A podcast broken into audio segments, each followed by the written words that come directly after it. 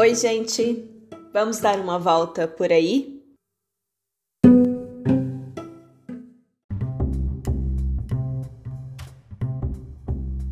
Andando por aí, percebendo e sentindo os lugares, lendo ou ouvindo livros e histórias, participando de debates, conversando com pessoas.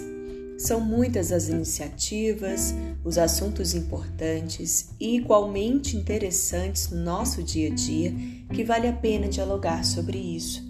E é essa a intenção de Por Aí, uma série do podcast Antes do Ponto Final.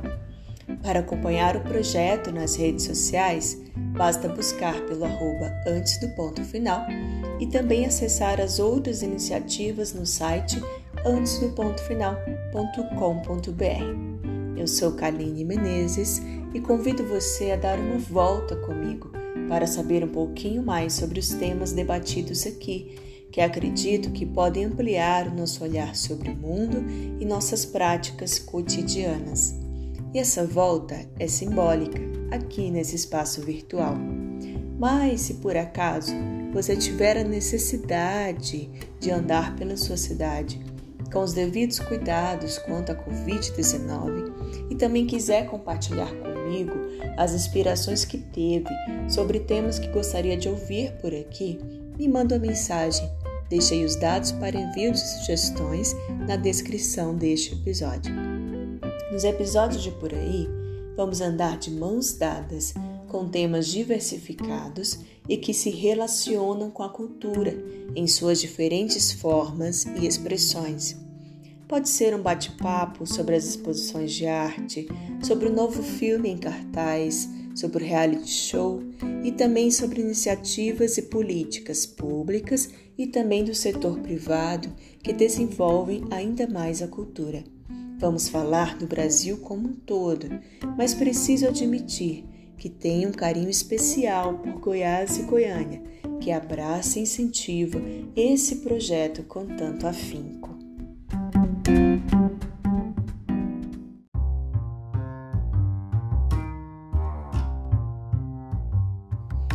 E falando nisso, essa rodada de por aí só foi possível por causa da Lei Aldir Blanc para o setor cultural, por meio da Prefeitura de Goiânia. Fica aqui um grande agradecimento e também aproveito para dizer o quanto os incentivos na área de cultura são importantes para o desenvolvimento da nossa sociedade como um todo. Nesse momento de pandemia de novo coronavírus, a cultura tem sido uma das áreas mais atingidas pelo isolamento social. Espero que, em breve, possamos frequentar mais livremente e de maneira plena os lugares que respiram cultura que nos embrulham em arte, que fazem nossa alma rejuvenescer, lugares que nos inspiram e que tanto amamos. Enquanto isso, a internet tem colaborado com alguns respiros, digamos assim. E esse podcast veio para ser um desses lugares virtuais. Por aqui, a programação proposta por meio desse incentivo cultural vai abordar quatro temas que o projeto Antes do Ponto Final e eu consideramos muito importantes para o debate. São eles: economia criativa, acessibilidade cultural, cultura digital e espaços culturais.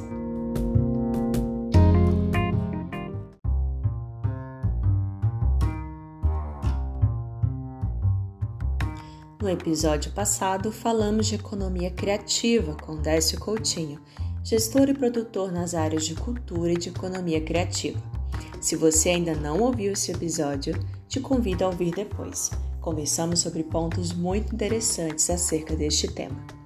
E para este segundo episódio do podcast, conversei com Tiago Santana sobre acessibilidade e cultura ele tem experiência e formação nas áreas de teatro, educação, desenvolvimento humano e inclusão escolar.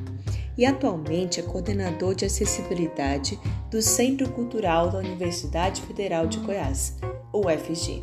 Vamos ouvir esse bate-papo? Eu queria agradecer por você participar do nosso podcast né, falar um pouquinho aí sobre acessibilidade, a gente falar um pouco do que você vem pesquisando nesse assunto. É, E aí eu já queria aproveitar também e pedir para você falar um pouquinho sobre você, quem você é, o que, que você faz, com que você trabalha. Tá certo. Bom dia, Kaline. É, eu sou Thiago, Thiago Santana, sou conhecido como Thiago Santana. Eu sou ator, diretor de teatro, também sou professor de teatro. É, hoje eu sou cenotécnico na UFG, trabalho no Centro Cultural UFG, onde eu também é, realizo algumas atividades no campo da acessibilidade. Né? Estou atualmente coordenador de acessibilidade para pensar as questões de acessibilidade cultural do espaço cultural público federal que nós temos aqui em Goiânia. É, anterior a essa experiência com o Centro Cultural, eu já trabalhava com ensino de teatro para pessoas com e sem deficiência, em um núcleo de inclusão no Basileu França, né, uma escola de artes, atual Escola do Futuro Basileu França, é, onde lá eu trabalhei por mais de 10 anos nessa, nessa questão do ensino de teatro para esse público específico. E ao longo da, dessa experiência, eu fui percebendo que as adaptações do ensino precisaram, precisavam ocorrer, e levando os meus alunos ao palco, eu percebi que na plateia tinha também ali pessoas que consumiam aquilo tudo que nós estávamos produzindo e que necessitavam também de alguns recursos para que elas pudessem fluir com os espetáculos que a gente levava para o palco, né? Levava palco. Então, eu comecei a olhar também para os espectadores, não só para os atores que estavam ali em cena. Então, foi quando eu começo, de fato, a pensar mais em acessibilidade, né? Não somente na área da educação, mas na, no campo da cultura, que é onde eu estou inserido, não só na docência, quanto também na produção. Tiago, e a acessibilidade é um conceito muito amplo, né? É, de uma maneira assim bem simples e é uma palavra que a gente ouve no dia a dia, mas de uma maneira assim mais simples, mais direta. É, como que você poderia definir a acessibilidade? E aí eu já puxo o gancho também para a gente falar em acessibilidade na cultura, acessibilidade no campo cultural. Bom, como você disse, é muito amplo, né? Se formos detalhar, é, é acessibilidade basicamente é democratizar o acesso, de dar, dar direitos para que todos possam consumir e fruir dos espaços, bens e benefícios que estão dispostos a todos de, de comum direito de uso, né? É basicamente isso. A gente costuma muito fazer referência a essas barreiras da acessibilidade para a gente entender onde que elas estão, como estão, né? Porque realmente é muito amplo e elas e a acessibilidade envolve tudo e todos. Né? E, e, as barreiras também estão presentes em tudo e em todos os lugares, e precisamos ser sensíveis é, e empáticos para pensarmos a, a, derrubada dessas barreiras para que todos possam usufruir dos seus direitos e, e benefícios. Né? É, e no campo da cultura, como que se avalia isso, assim, em sentido, é, a gente é, eu vejo muito peças de teatro, né, que eu tenho mais familiaridade.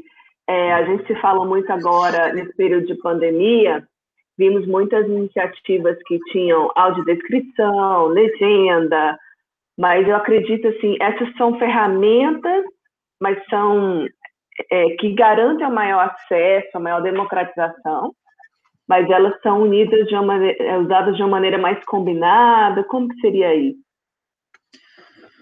No campo da cultura, é, bom, primeiro vamos entender que isso, essa é uma pauta muito nova, né? Nós temos aqui um histórico de acessibilidade cultural muito recente no Brasil, ainda é um campo desconhecido no campo entre os produtores de arte e entre os consumidores com deficiência.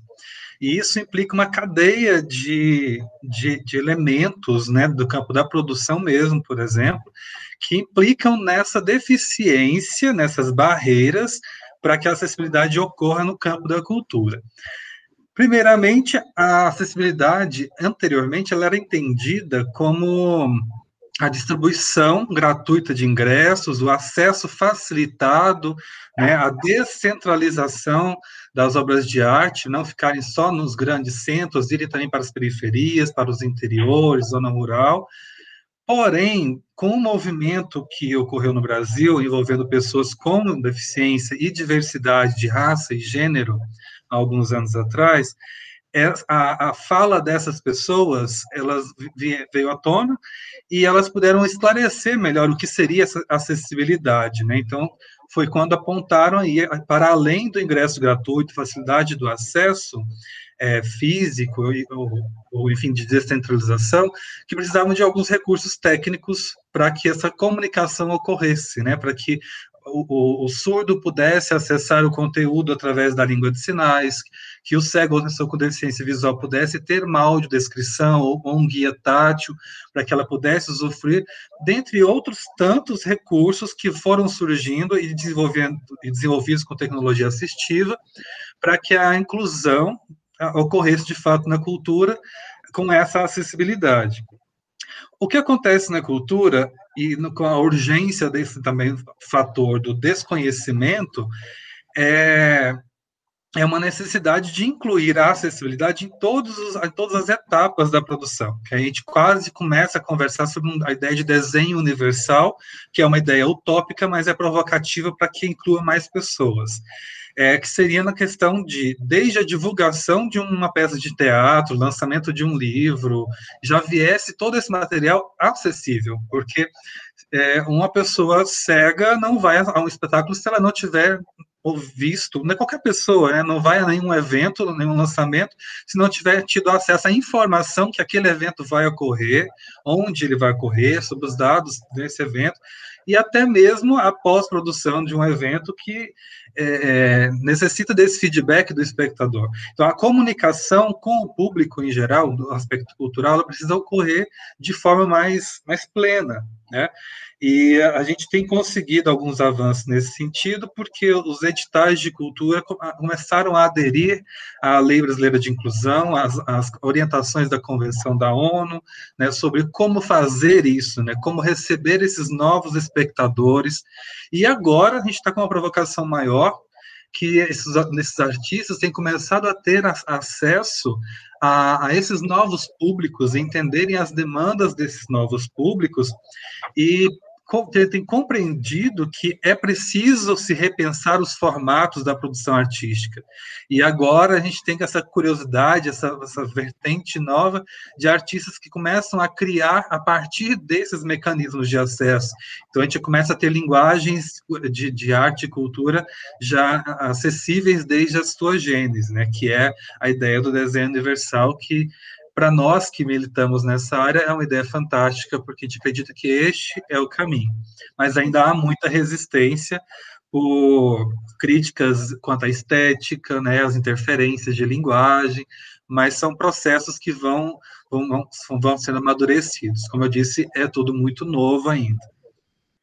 Eu achei muito interessante quando você é, fala, você falou várias coisas importantes, mas é, que a acessibilidade ela une uma coisa, ela é para todos, né? Muitos autores trabalham dessa maneira. Ela não é apenas para quem tem, por exemplo, uma limitação de locomoção e tudo. Quando você pensa esse desenho universal, no caso de uma rampa, por exemplo, para um, um espaço de teatro, ele serve tanto para quem tem uma dificuldade real de, de locomoção, talvez um cadeirante, mas também para a gente que de repente está ali com a sacola de compra, com alguma coisa nesse sentido. Então, ele é para a comunidade como um todo, né? Então, é pensar de uma maneira democrática, como você mesmo falou, né?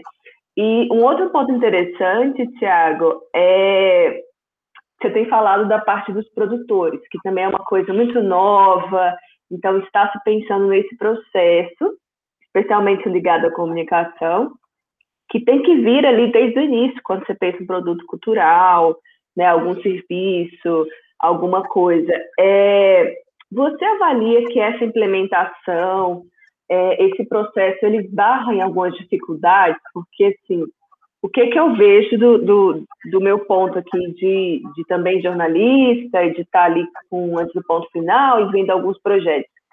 É, que não é somente a gente pensar, às vezes, uma, uma legenda, por exemplo, para um vídeo, mas é a gente pensar na produção de sentido né? Ele vai além de uma legenda, ele vai além de uma audiodescrição, ele é pensar no produto no seu estágio inicial para que atenda ao maior número de pessoas possíveis, né? Então, assim, eu não sei se às vezes essa implementação ainda é um pouco difícil, talvez seja economicamente um pouco cara. Qual que é a sua visão sobre isso? É tudo uma questão de, de conhecimento, eu acho, né? É, e também de mercado. As duas coisas estão associadas, de fato. É, a questão do custo é a primeira que é tocada uma vez que o artista também ele tem uma, uma vida muito, muito difícil na gestão dos projetos culturais, né? Ainda mais nesse momento que nós estamos passando, essa gestão ela é um pouco mais dificultosa, porém, em campo de acessibilidade, ela tem se tornado até mais facilitada. É, a questão do, do, do ônus, eu vou colocar nesse sentido, porque tem vários aspectos.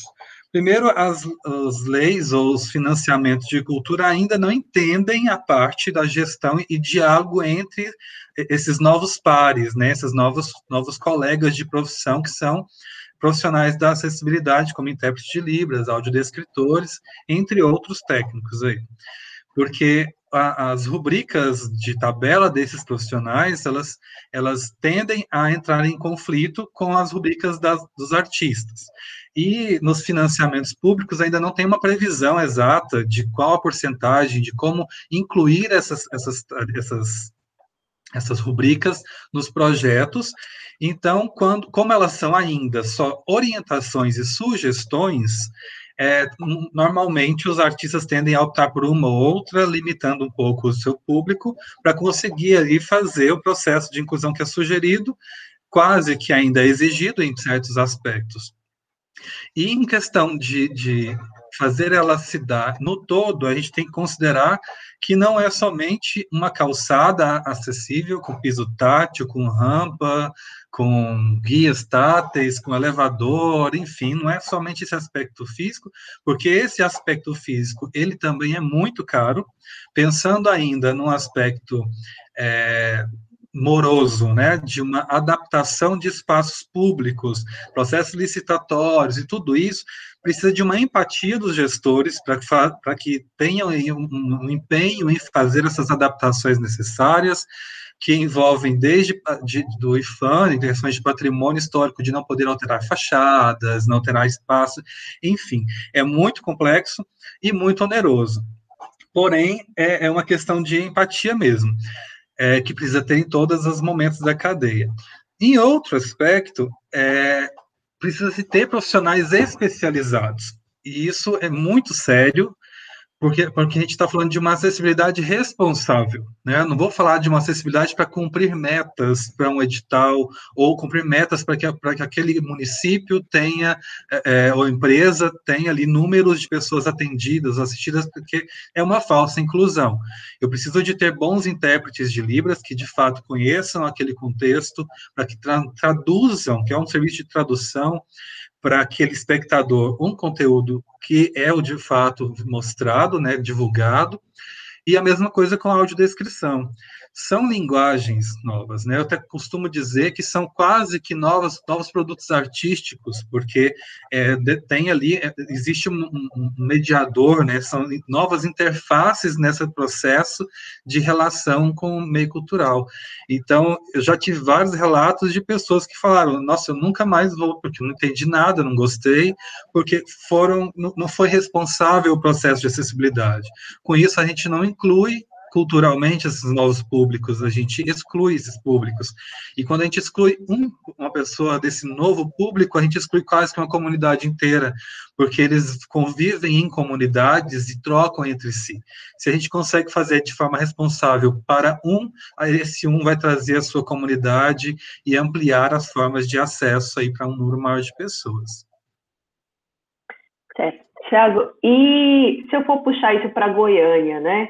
Que está aí também na região que é a Centro-Oeste, que é fora do eixo Rio-São Paulo, que eu, eu, imagino que esteja um pouco mais avançado nessa discussão, por ser, por ser justamente o eixo de maior produção, né? Enfim, como que você tem avaliado esses espaços, na sua visão, né? Iniciativas em relação à acessibilidade é, e à cultura, na cultura? Bom, eu até, bom, começo nessa questão dessa crítica de eixo mesmo, né? A gente tem que considerar a, a idade cultural desses espaços, desses, nessas regiões, é, em relação à Goiânia, que é uma jovem capital, inclusive, com jovens profissionais na área também. Então, a gente tem que reconhecer isso para entender que Goiânia não está tão atrás né? Mas ela está tentando acompanhar os processos, a gente tem conseguido envolver mais pessoas. É claro que nos, em outros eixos nós temos mais profissionais já capacitados por terem avançado as pesquisas nesse campo, que chegaram mais recentemente aqui em Goiânia.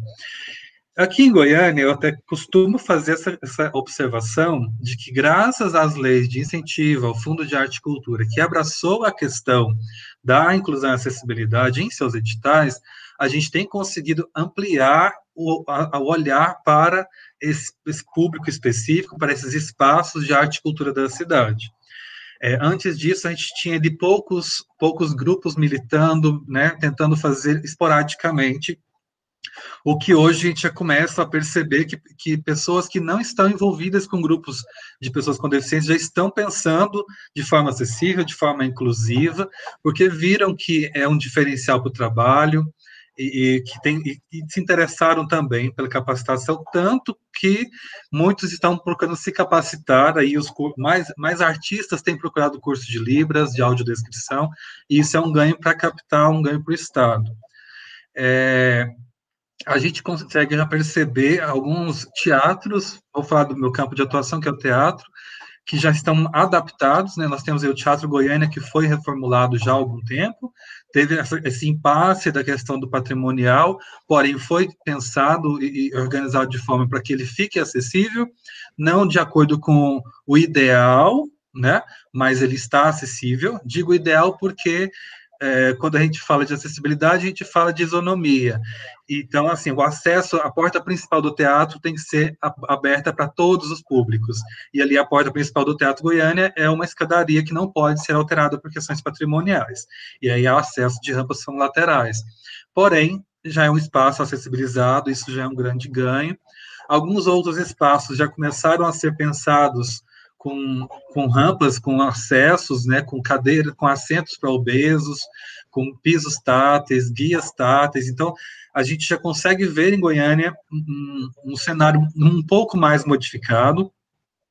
É, a audiodescrição é um campo que tem crescido bastante, porém ainda não teve tanto, tanto envolvimento. A gente conseguiu ver nesse processo de pandemia uma adesão muito grande na, no campo do cinema, né, que já tem uma legislação um pouco mais avançada, mas a gente conseguiu perceber uma adesão maior no cinema. O teatro tem recorrido bastante à audiodescrição, é, talvez já equiparada ao intérprete de Libras, né? É, grupos, grupos de pessoas com deficiência visual, associações têm é, apoiado a produção artística, inclusive, para que essa inclusão, essa acessibilidade ocorra de fato é um cenário novo. Uma coisa que a gente consegue perceber é, quando a gente, quando a acessibilidade ela entra no campo da educação, a inclusão entra no campo da educação, a gente consegue perceber que está havendo mudança.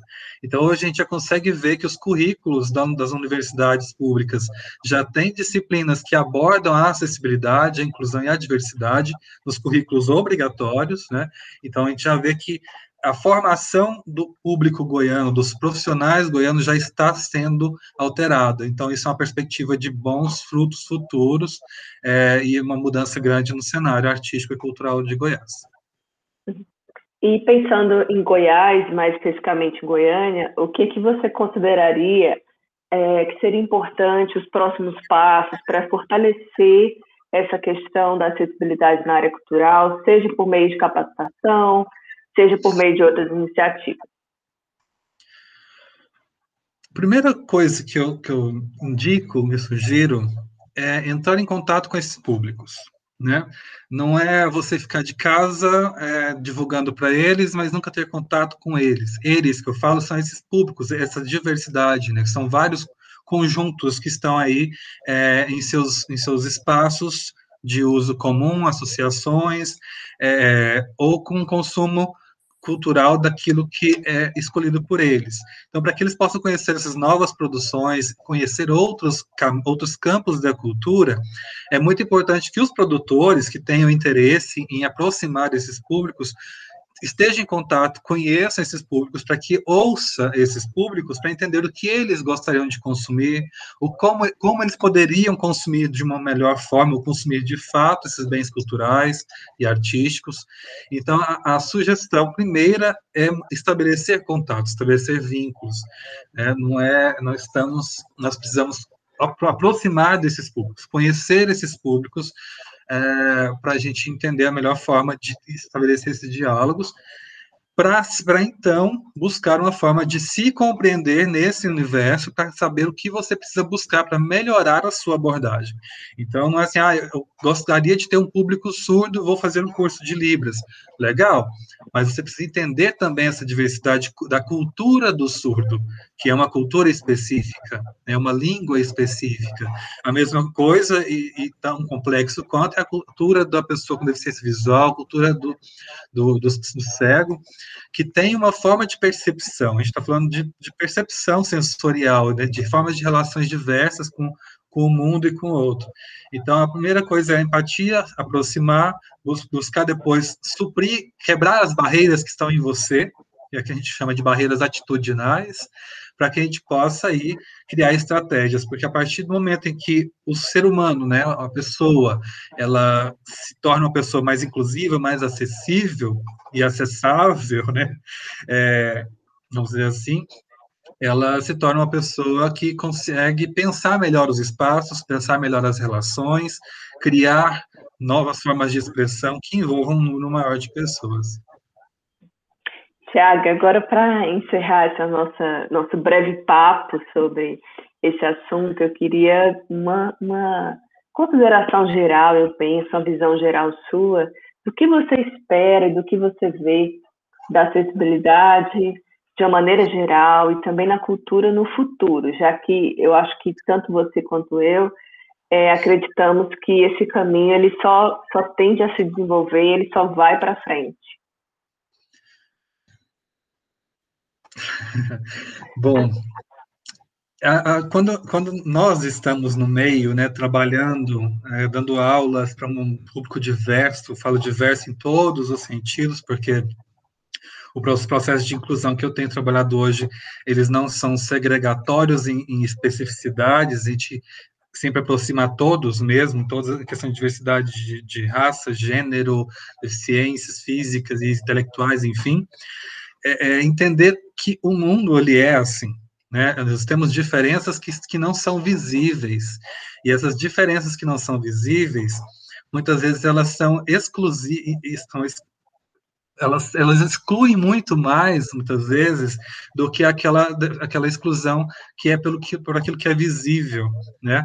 É claro que, que essa exclusão visível, a gente já vem lutando há muito mais tempo com ela, não, não só ela, mas é, é, os corpos são diferenciados, as formas de relação com o mundo são diferenciadas e precisamos entender essas diferentes formas de percepção. Por isso, a questão da empatia, dessas mudanças que a gente tem que ter nas, nas atitudes para pensarmos as novas relações com o outro e com os espaços. Creio que o aspecto cultural ele vai futuramente ser uma, uma normalidade, né? Uma, vamos pensar nessa utopia do desenho universal, mas não com algo que seja necessário de tratar como inclusão. Essa inclusão talvez venha a deixar de existir essa expressão, né? porque ela de fato vai, ela de fato vai ocorrer. E assim nós esperamos, né? Que todas as produções possam vir a se tornar mais acessíveis. E com essa questão tecnológica no aspecto de comunicação interpessoal que nós estamos vivendo agora, é muito provável que isso ocorra de uma muito mais breve do que a gente imagina, ou que a gente imaginava. É claro que as tecnologias precisam ser, ser ainda melhoradas e divulgadas e, e, ensinadas, né, de, com as formas de, de, de, uso, de usufruir essas tecnologias, principalmente para aquelas pessoas que não nasceram nessa geração, mas que precisam consumir também é, esses produtos. Eu acho que assim nós vamos ter uma, uma, uma, sociedade mais inclusiva e que respeite a, as diferenças e compartilhe com as diferenças e as novas e outras formas de, de, de relacionamento com o mundo, expressivos, inclusive. Tiago, eu agradeço você pela participação, muito obrigada pelo, por ter aceitado esse convite. Eu espero que a gente se encontre em outros episódios, em outros projetos, para falar sobre esse e outros assuntos. Eu que agradeço, Kaline, e sucesso aí para você.